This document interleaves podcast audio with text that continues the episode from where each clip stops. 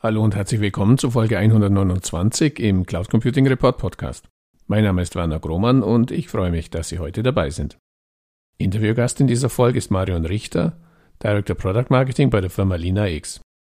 Anlass für unser Gespräch ist der SaaS Management Survey 2021, eine internationale Studie von Lina X zur Nutzung und Verwaltung von Software-as-a-Service-Lösungen in Unternehmen.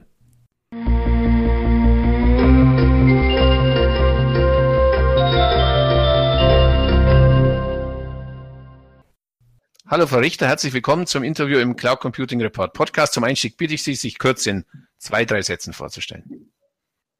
Hallo Herr Grohmann, vielen Dank für die Einladung und schön, äh, heute hier zu sein und mit Ihnen über das Thema unserer SaaS-Management-Umfrage ähm, zu sprechen. Ähm, erstmal zu mir. Ähm, mein Name ist Marion Richter. Ich bin 39 Jahre alt, verheiratet und Mutter von zwei Kindern im Alter von fünf und acht Jahren und im August diesen Jahres ähm, bin ich da mit meiner Familie in die USA gezogen. Also die letzten drei Monate waren auch ähm, für uns sehr spannend.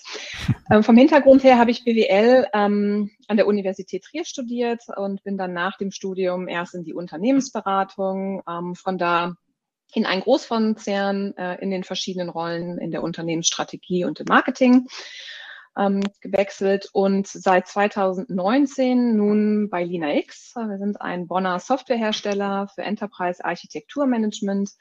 Das war das erste Produkt, mit dem wir gestartet sind. Mittlerweile haben wir noch ein Produkt für SaaS Management und Value Stream Management ähm, ergänzt. Wir sind insgesamt etwas über 400 Mitarbeiter groß, verschiedene Standorte in Deutschland, Europa, den USA und Indien. Und äh, mit meinem Team bin ich verantwortlich äh, oder sind wir verantwortlich für das Produktmarketing. Das heißt, als Teil des Marketings kümmern wir uns um alle Maßnahmen rund um die Entwicklung, Vermarktung und Pflege unserer drei Produkte. Sie sprachen schon an, im Mittelpunkt unseres heutigen Gesprächs steht eine Umfrage, die Sie unter dem Titel SaaS Management Survey 2021 im Sommer dieses Jahres durchgeführt haben. Können Sie kurz beschreiben, was die Ziele waren für die Umfrage und vor allem, wen Sie da befragt haben? Ja, natürlich. Wir haben also erstmal der Begriff Software as a Service war vor 20 Jahren noch nicht mal etabliert und hat sich mittlerweile zu einem rasant wachsenden Markt ähm, etabliert. Ähm, SaaS an sich ist also ein Lizenz- und Vertriebsmodell, mit dem Softwareanwendungen über Internet, das heißt als Service angeboten werden. Ähm, in Summe haben wir mittlerweile mehr als 15.000 SaaS-Anbieter weltweit. Die prognostizierten Ausgaben ähm, in diesem Jahr belaufen sich auf 146 Milliarden US-Dollar und ähm, weiterhin ähm, oder ist ein weiterhin starkes Wachstum vorhergesagt, nochmal von 87 Prozent bis 2025. Das wären dann ähm, 273 Milliarden US-Dollar. Ähm, es ist einfach die Vorteile von SaaS sind, dass Unternehmen und Mitarbeiter schnell ähm, Zugang zu Softwareanwendungen erhalten wenn mehr Mitarbeiter Zugang brauchen, kann man den schnell dazu ähm, kaufen. Die SaaS-Anwendungen sind automatisch auf dem neuesten Stand. Das heißt, die Pflege liegt komplett auf Seiten ähm, des, der Vendoren und nicht mehr auf Seite des Unternehmens. Und in unserer Umfrage haben wir uns eben ein aktuelles ähm, von unseren Kunden im Umgang mit SaaS ähm, gemacht. Wir haben hier die ähm, Enterprise-Architekten befragt, die, die im Unternehmen für das Management der gesamten IT-Landschaft verantwortlich sind. Und nachdem jetzt SaaS, wie wir vorhin besprochen haben, immer mehr integraler Bestandteil der IT-Landschaft wird, ähm, ist das ebenfalls auch ein ganz, ähm, manchmal brennendes Thema auch ähm, für ähm, die Enterprise-Architekten. Und dann haben wir in Summe haben 105 Kunden ähm, an unserer Umfrage teilgenommen, wovon zwei Drittel aus Europa stammen und ein Drittel aus den USA. Und ähm, die Verteilung war über eine Vielzahl der Branchen ähm, ganz, ganz gut verteilt, also sehr hier sehr aussagekräftig. Und wir haben dann äh, Fragen gestellt, wie, was ist der SaaS-Anteil? Wie stark ist dieser gewachsen? Wie wird es generell eingekauft? Was sind die Herausforderungen? Ähm, und wie wird es gemanagt und wer ist dafür verantwortlich? Also einmal wirklich das, den Blick ins Unternehmen zu diesem ganz aktuellen Thema, was eben in den letzten Jahren so ähm, an starkes Wachstum erfahren hat und da eben auch in der Bedeutung nochmal ähm, dazu gewonnen hat. Ja, lassen Sie uns kurz auf die wichtigsten Ergebnisse eingehen. Sie haben uns ja dankenswerterweise im Vorfeld die Ergebnisse zur Verfügung gestellt. Ein Ergebnis der Umfrage war, dass im Schnitt mehr als vier Abteilungen für die SaaS-Verwaltung und Steuerung involviert sind und in die involviert sind.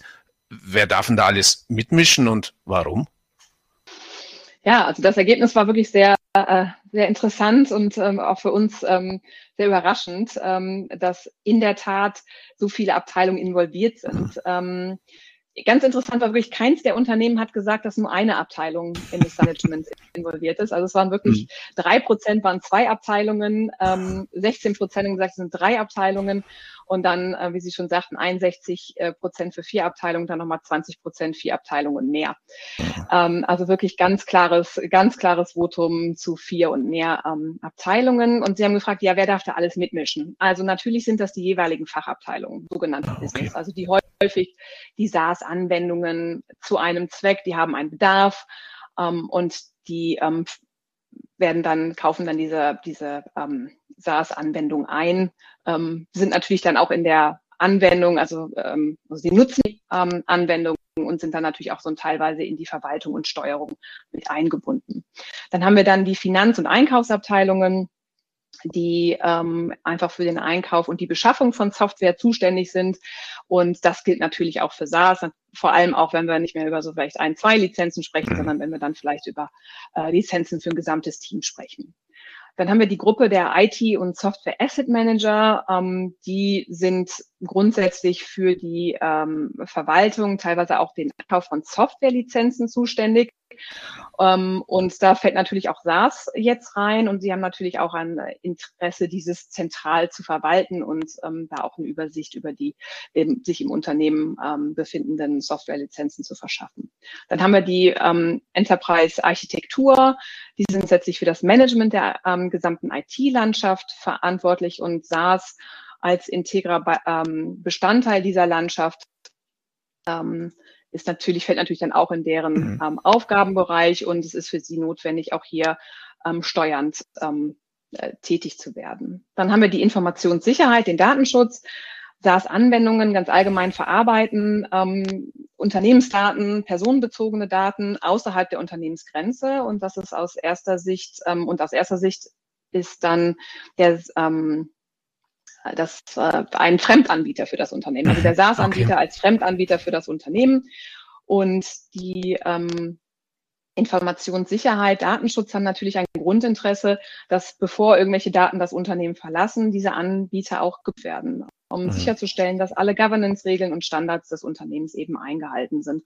Und das sind hier so die fünf Abteilungen, die wir hier sehen, die ähm, da häufig in das Thema SaaS-Management äh, involviert sind. Da involviert sind. Ja, Sie sprachen schon kurz an, das kommt natürlich traditionell auch aus dem On-Premise-Betrieb, so wie man halt früher Software-Lizenzen verwaltet hat, so wird es halt mittlerweile auch mit SaaS-Lizenzen oder SaaS-Seeds gehandelt. Ähm, auf der anderen Seite aber natürlich ein Ergebnis, ähm, das mich auch fast noch mehr gewundert hat als das erste. In vielen Unternehmen gibt es keine einheitliche Vorgabe, wer die Verantwortung für das SaaS-Management hat. Das ist ja schon ein Problem. Ich meine, viele Köche können ja auch den Brei verderben, aber zumindestens ja die Verantwortung sollte geregelt sein. Weshalb ist es da so schwierig, scheinbar den einen Koch zu finden, der sich den Hut aufsetzen lässt? Also SaaS grundsätzlich ist einfach noch ein sehr junges Thema. Okay. Rapides Wachstum in den letzten Jahren stark an Bedeutung gewonnen. Und ähm, für viele Unternehmen ist, glaube ich, auch dann ähm, das, ähm, das einfach neu. Wir müssen lernen, jetzt damit mhm. umzugehen. Und okay. ähm, gerade in Deutschland und Europa, das hat auch die Umfrage gezeigt, sind wir noch ein Stück weiter am Anfang der Reise, als das jetzt in den USA der Fall ist. Ähm, das heißt, viele Unternehmen sind auch gerade erst im Prozess zu erkennen, welche Herausforderungen auch SaaS mit sich okay. bringt. Also was ist denn die negative Seite von, äh, von SaaS und dieser zunehmenden ähm, Verwendung? Also eine Anwendung an sich ist nicht das Problem, aber wenn wir jetzt 100, 200, 250 Anwendungen haben, dann ähm, muss man sich halt schon aktiv um das Thema SaaS-Management kümmern. Ähm, negative Folgen hier sind ausufernde Kosten, Unklarheiten über Lizenzzeiträume und Verträge. Was habe ich denn überhaupt abgeschlossen?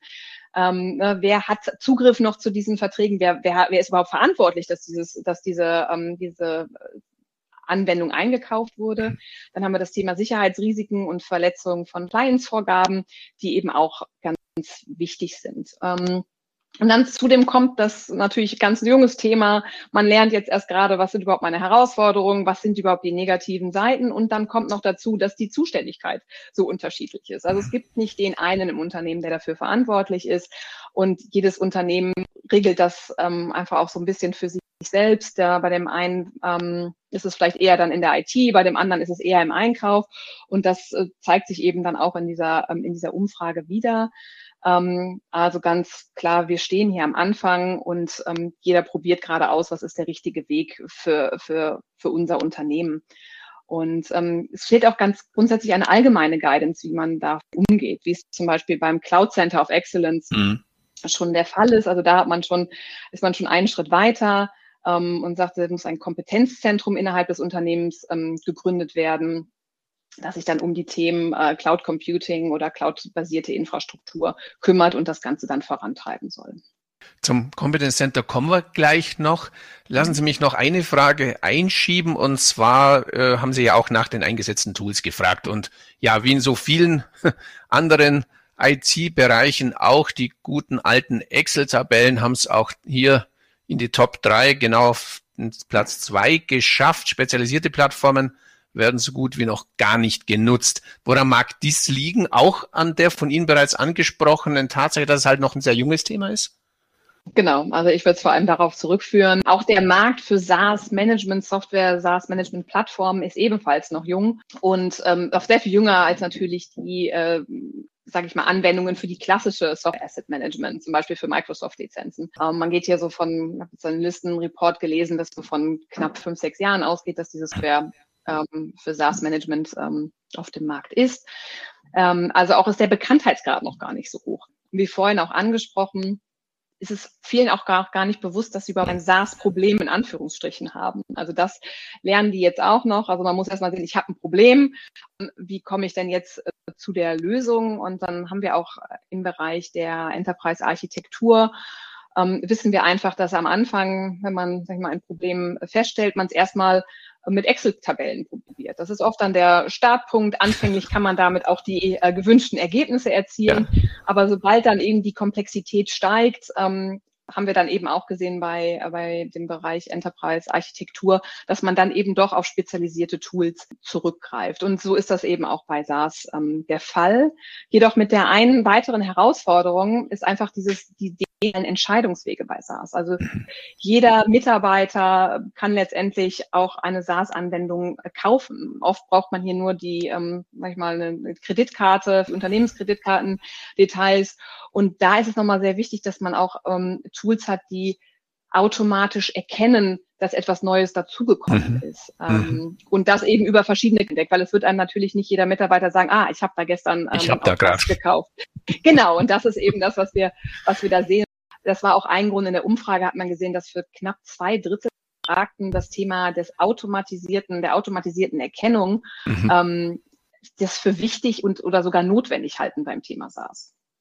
Also da ist schon ein gewisses, ein gewisses Umdenken derzeit im, im Gange und das trifft eben auch für das bereits von Ihnen ja angesprochene Center of Excellence zu. Sie sagten, im Bereich Cloud-Infrastruktur sind diese COEs schon weiter verbreitet, auch beim Thema SaaS Center of Excellence, so zumindest ein Ergebnis Ihrer Umfrage, plädieren die IT-Spezialisten dafür, dass es so ein Center of Excellence gibt, möglichst multidisziplinär.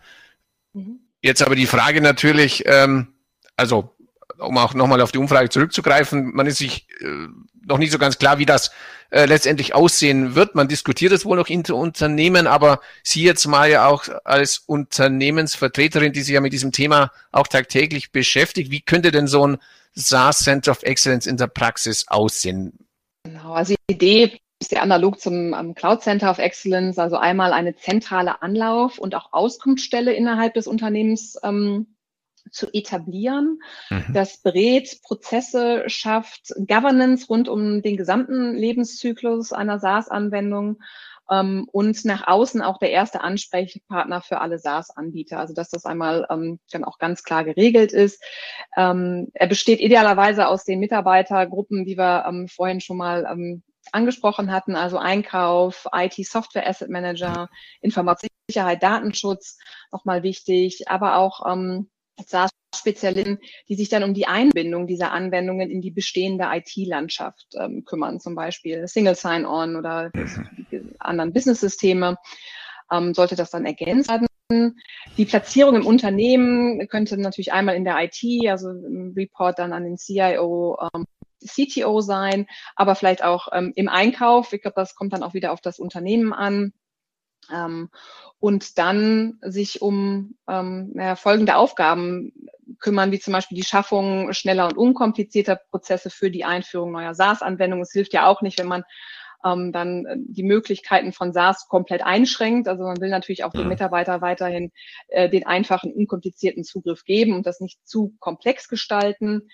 Ähm, auf der anderen Seite ähm, sollen die dafür verantwortlich sein, die Transparenz über die SaaS-Landschaft ähm, zu erhalten und auch nochmal die Gewinnung granularer Daten. Das heißt, wie Nutzung, Akzeptanz. Also das heißt, er reicht ja auch nicht jetzt zehn Lizenzen einzukaufen, mhm. sondern dann ist ja auch wiederum, wie brauche ich diese zehn Lizenzen überhaupt oder wird die so genutzt? Ähm, also das sind nochmal Fragen, die, ähm, die man dann auch ähm, gut dort orten kann. Identifizierung von Kosteneinsparmöglichkeiten, ähm, die Erstellung von jährlichen Softwareprognosen, also was nutze ich jetzt, was brauche ich denn vielleicht im nächsten Jahr, ähm, die Kontrolle über die Verträge und die Vertragsverlängerung. Ähm, auch das nochmal ein ganz wichtiges Thema, auf das ich mich natürlich vorbereiten muss. Die Verträge werden meist für ein Jahr abgeschlossen. Das heißt, äh, wenn ich dann von ausgehe, dass wir halt im Durchschnitt 200 SaaS-Anwendungen haben, dann ist das auch schon recht schwierig, da den Überblick zu behalten. Ja. Ähm, und natürlich auch dann die Einhaltung sagen, der, ähm, der SaaS Cloud Governance Richtlinien des Unternehmens, ähm, dass auch da ähm, die gegebenen Prozesse eingehalten werden. Also das kann ich mir schon gut vorstellen, dass hier, dass die Zahlen Aufgaben sind und ähm, man damit ähm, diesem Thema gut ähm, Herr werden kann.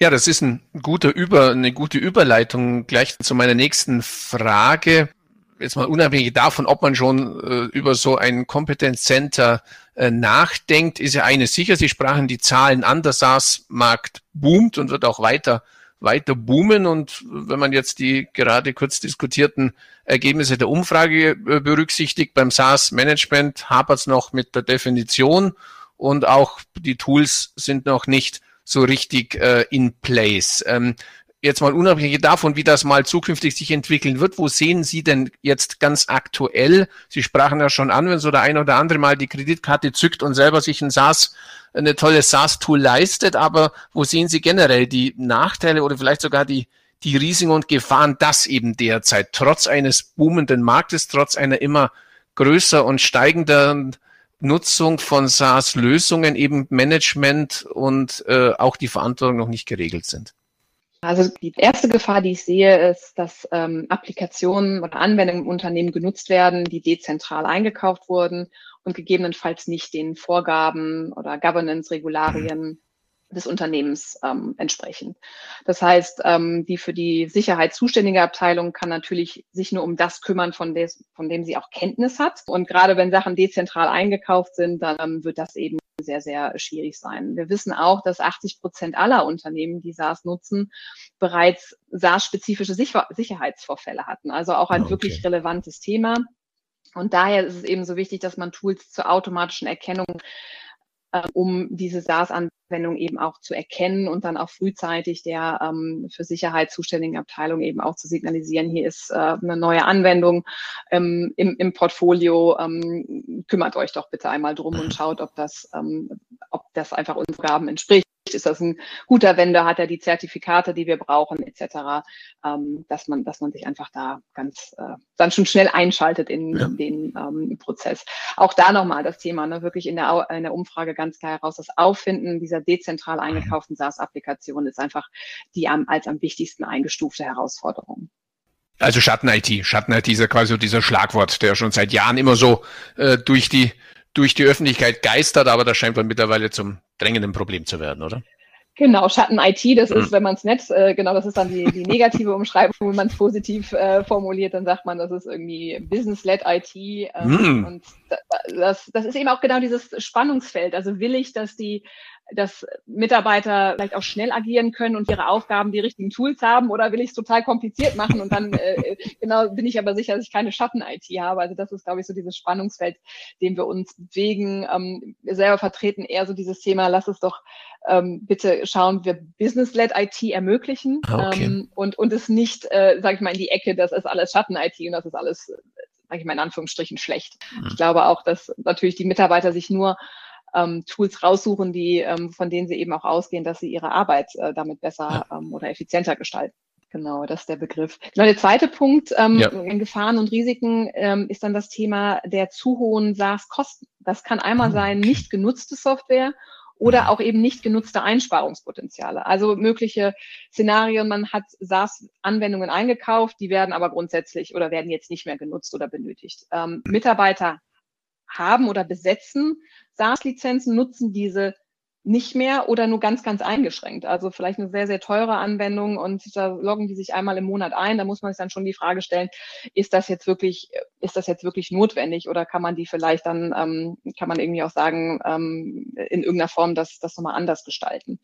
Es kann sein, dass es vielleicht mehrere SaaS-Anwendungen für die gleiche Problemstellung oder den gleichen Aufgabenbereich gibt, ähm, einfach von unterschiedlichen Abteilungen eingekauft ähm, und die aber gar nichts voneinander wissen, sondern die haben beide festgestellt, ich habe ein Problem und das möchte ich lösen und dann sind sie eigenständig auf die Suche gegangen und das natürlich auch irgendwann nicht mehr ähm, immer dazu, dass man den gleichen Weg da geht. Dann gibt's äh, die Möglichkeit, dass verschiedene Verträge mit dem gleichen Anbieter bestehen. Also das Szenario, zwei mhm. Abteilungen haben ein ähnliches Problem. Ähm, der eine kauft 15, der andere 10 beim gleichen Anbieter dann wäre es wahrscheinlich sinnvoller, das zusammenzulegen und einmal 15 mhm. zu kaufen. Das ist noch eine Möglichkeit. Und dann haben wir ähm, das Thema der Vertragsverlängerung. Also auch hier, ähm, wenn man die verschläft und sich nicht darauf vorbereitet, dann mhm. ähm, hat man eben auch einen Nachteil gegenüber dem dem SaaS-Anbieter, wenn ich im Vorhinein weiß, so jetzt nächsten Monat steht das an, dann kann ich eben auch auf die Suche gehen. Ne? Brauche ich jetzt wirklich alle Lizenzen? Gibt es vielleicht noch ähm, mehr, die das brauchen? Vielleicht möchte ich mehr kaufen oder ich habe zwei Verträge, die ich zusammenlegen möchte. Also all diese Dinge kann ich tun, wenn ich die Transparenz habe. Und ähm, das ist so diese zweite Block eben um das Thema Kosten. Mhm. Und als drittes ähm, die genannte, sogenannte Starter, Changer oder Leaver-Problematik, also Mitarbeiter, die die Abteilung wechseln oder ähm, die das Unternehmen verlassen haben vielleicht immer noch Zugriff zu den äh, SaaS-Applikationen und damit eben auch zu Unternehmensdaten. Und das ist auch nochmal ein ganz, ganz großes, äh, großes Thema. Gerade bei Mitarbeitern, die das Unternehmen verlassen, muss man eben sehr schnell ähm, zusehen, dass ihnen die ähm, Zugriffe entzogen werden. Hier gab es jüngst ein sehr recht bekanntes Beispiel in den USA dass eine ähm, Mitarbeiterin oder eine ehemalige Mitarbeiterin einer Bank ähm, hier aus große Mengen an äh, sensiblen Daten gelöscht hat, ähm, einfach weil niemand rechtzeitig gesorgt hat, dass ihr die Zugänge entzogen mhm. wurden. Und ähm, das war dann natürlich ein, ein, ein Riesenproblem, hat wahnsinnigen Aufwand und auch Kosten verursacht und natürlich auch einen Image-Schaden, wenn auf einmal diese, ja. diese Daten gelöscht wurden. Ja, Herausforderungen gibt es eine ganze Menge. Wir haben ja nur ein paar jetzt im Rahmen dieses Gesprächs ansprechen können. Wie immer natürlich, wenn es um eine Optimierung in der IT geht, gibt es zum einen die Möglichkeit, natürlich Prozesse anzupassen, die entsprechenden Tools äh, einzurichten. Ähm, trotzdem aber auch aus Anwendersicht mal ganz konkret gefragt, wenn ich heute als IT-Verantwortlich in einem größeren Unternehmen, das, wie Sie ja sagten, schnell bei einer zwei- oder dreistelligen Anzahl von SaaS-Anwendungen ankommt. Wenn ich da jetzt sage, wir müssen dieses Thema SaaS-Management angehen, das muss besser funktionieren oder besser werden. Gibt so diesen ersten Step, wo Sie sagen, ja, da machen Sie sicher nichts falsch, wenn Sie damit in Richtung SaaS-Management-Optimierung beginnen? Ich glaube, erstmal wichtig, ich habe erkannt, ich muss mich um das Thema kümmern. Das ist schon auf jeden Fall der, der, der wichtig, die wichtige Voraussetzung. Und dann ist natürlich an allererster Stelle ähm, das Thema Transparenz. Also ich brauche eine umfassende Transparenz über die komplette SaaS-Landschaft. Ähm, wichtig hierbei ist eben auch, es ist keine einmalige Übung. Also es, äh, es ist sehr zeitaufwendig, das manuell zu machen. Ähm, es wird wahrscheinlich je nach Unternehmensgröße ähm, jemand ein bis zwei Monate Zeit investieren müssen, da alles durchzugehen. Ähm, und dann ist eigentlich in dem Moment, wo die Analyse abgeschlossen ist, diese schon veraltet, ähm, weil in der Zwischenzeit vielleicht schon wieder äh, drei Sachen dazu gekauft wurden. Also man muss ja wirklich das Thema Kontinuität auch im Blick haben und ähm, von daher eben auch ganz klar automatisiert. Ähm, wir können gar nicht immer über alles den Überblick ähm, behalten. Ähm, das, das glaube ich, ist bei, gerade beim Thema SaaS einfach sehr ähm, schwer möglich. Das heißt eben wird ganz klar Einsatz einer SaaS-Management-Lösung, die automatisiert die Informationen ausliest aus den verschiedenen Quellen und zur Verfügung stellt. Und was meine ich mit verschiedenen Quellen? Also das können natürlich sowas wie SSO und CASPI-Systeme sein, das können die Finanzsysteme des Unternehmens sein, Reisekosten, Spesenmanagementsysteme, Vertragssysteme, ähm, Kreditkartenabrechnungen. aber eben auch nochmal das ähm, aus HR-System. Und wenn man diese, sage ich mal, diese ganzen Quellen anzapft, dann kriegt man da ähm, ein sehr gutes Bild ähm, zustande über das, was da tatsächlich beim Thema SaaS ähm, gerade vor sich geht. Und wenn einmal diese sag ich mal, Transparenz geschaffen ist, dann können schon die ersten Entscheidungen in Richtung Rationalisierung stattfinden. Ähm, was sind überhaupt meine Kosten der Sachen, die ich jetzt da alle habe? Und man kann dann eben auch nochmal dahin gehen, die ähm, SaaS-Anwendungen Applikationsmanagern zuzuweisen. Man kann sich dann auch um das Thema Sicherheit kümmern, aber wirklich der erste Schritt, Transparenz herstellen und Transparenz eben automatisiert herstellen. Ja, dann lassen Sie uns abschließend den obligatorischen Blick in die Kristallkugel werfen. Sie selber, Sie sagten es in der Vorstellung, sind Anbieter einer SaaS-Management-Lösung, aber die Frage stellt sich ja immer, wo steht der Markt gerade? Also wie verhalten sich Unternehmen derzeit und wie werden sich zukünftig beim Thema SaaS-Management verhalten? Die Excel-Liste, die gute alte, nannte ich sie vorhin. Ich kenne es aus vielen anderen Bereichen, die hat äh, immer eine große Überlebenschance, weil sie halt einfach da ist. Ähm, aber wie sieht's da im Bereich SaaS-Management? Denken Sie, dass das Umdenken bereits da ist? Und wie positionieren Sie sich da mit Ihrer Lösung? Also der Anteil von SaaS an Unternehmenssoftware wird weiter steigen und der wird weiter hm rapide steigen. Das sagen auch die, ähm, die Vorhersagen. Also es ist, SaaS bietet ungeheure Vorteile und das wird auch ähm, weitergehen. Man wird also da ähm, im Unternehmen schon erkennen, dass das, dass das dieser Wachstum schnell weitergeht. Ähm, geht. mit dieser, mit diesem steigenden Anteil wird eben auch diese Kehrseite, die wir eben gesprochen haben, auch immer deutlicher mhm. werden. Also man wird auch schnell dann feststellen, dass hey, ich muss mich wirklich darum kümmern und meine manuellen Prozesse und ich trage es alles in eine Excel-Tabelle, wird da schnell an die Grenzen geraten. Ähm, und man wird einfach sehr merken, ich, ver ich verwende sehr viel Zeit darauf, diesen Überblick mir zu erhalten. Ähm, und in dem Moment, wo ich denke, dass ich fertig bin, kann ich eigentlich schon wieder anfangen. Und ich hm, glaube, okay. ähm, dieser Prozess, das, das, das kann und ich glaube, ähm, auch recht rapide so weitergehen, dass man dazu die Kenntnisse kommt. So funktioniert es nicht. Ähm, ein, ein Unternehmen durchschnittlicher Größe hat ähm, circa 200 SaaS-Applikationen im Einsatz. Das ist eine Verdopplung in den letzten drei Jahren. Auch gehen wir mal davon aus, wenn wir jetzt das Wachstum weiteren 87 Prozent bis 2025, da wird man also schon sehen, da ist also sehr viel Bewegung drin. Ähm, wenn man dann noch die durchschnittlichen Vertragslaufzeiten von einem Jahr hinzunimmt, ähm, mal die aktuell 200 Applikationen, dann wird man eben auch da merken, okay, da, ich habe eigentlich gar keine Chance, da den, äh, den Überblick alleine ähm, zu erhalten.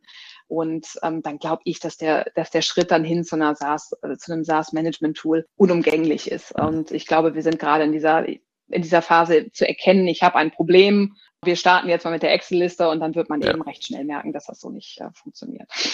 Noch ein, ein letzter, eine letzte eigentlich war es ja die letzte Frage, aber eine, die mir gerade auffiel, weil Sie sagten, Sie haben ja sowohl europäische Kunden als auch amerikanische befragt. Gibt es eigentlich da noch einen, einen Unterschied, wie US-amerikanische Unternehmen an das Thema SaaS Management rangehen im Vergleich zu den europäischen Unternehmen? Oder ist das mittlerweile, wir sprachen ja oder sprechen ja in der Regel von großen Unternehmen, die ja in der Regel auch international aufgestellt sind. Ist das unabhängig vom Standort?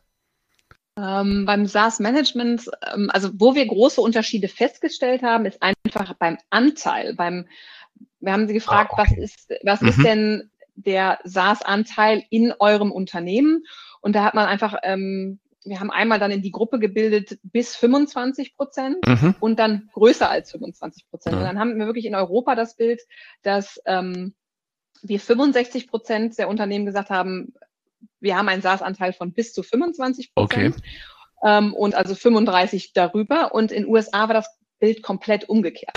Das heißt, ähm, hier haben 61 Prozent gesagt, ich habe mehr als 25 Prozent. Okay. Also die sind schon mal einen Schritt weiter. Ja. Wir sehen auch da, dass das Thema SaaS-Management, Plattform, SaaS-Management-Software ähm, einfach auch da nochmal äh, viel weiter vorgedrungen ist. Also man ist da schon weiter mhm. im Prozess, man mhm. hat einfach mehr SaaS-Anwendungen, man hat, stellt fest, da ist eine negative Seite, die Kehrseite, mit der muss ich mich beschäftigen und ähm, Excel tut's da nicht mehr an der Stelle. Mhm. Und ich glaube, die sind, die sind einen Schritt im Moment Europa voraus.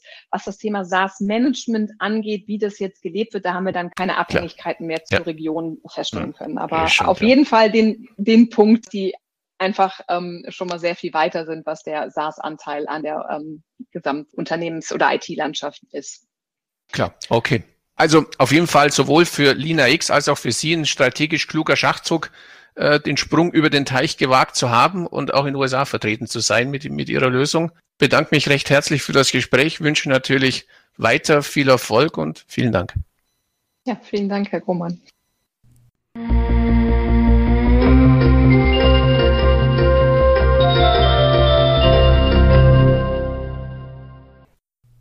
Stelle herzlichen Dank für Ihre Aufmerksamkeit. Die Shownotes zu dieser Folge finden Sie im Cloud Computing Report Podcast unter www.cloud-computing-report.de Podcast-Folge 129. Falls Sie regelmäßig über aktuelle Entwicklungen zum deutschsprachigen Cloud Computing Markt informiert werden möchten, abonnieren Sie uns am besten auf Spotify, Apple Podcast oder Google Podcast oder in der Podcast-App Ihres Vertrauens. Und wenn Ihnen gefällt, was Sie da hören, freuen wir uns natürlich immer über ein entsprechendes Like. So viel für heute. Nochmals herzlichen Dank, dass Sie heute dabei waren und bis zum nächsten Mal. Ihr Werner Grummann.